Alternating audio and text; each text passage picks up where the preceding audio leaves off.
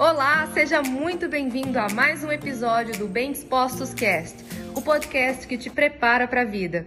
Todos nós gostamos e precisamos gostar de nos sentir belos, de nos sentir bem, tá? As pessoas que ficam aí falando que ah, que não tem que fazer essa apologia beleza, o ser humano gosta do que é esteticamente belo e o que é esteticamente belo é diferente de uma pessoa para outra, é diferente de uma cultura para outra. Vocês que estão aqui que são casados, um dia quando você for escolher a pessoa com quem você se casou, também entrou, pelo menos de certa forma, esse critério. O quanto essa pessoa para você era bonita enquanto pessoa, né?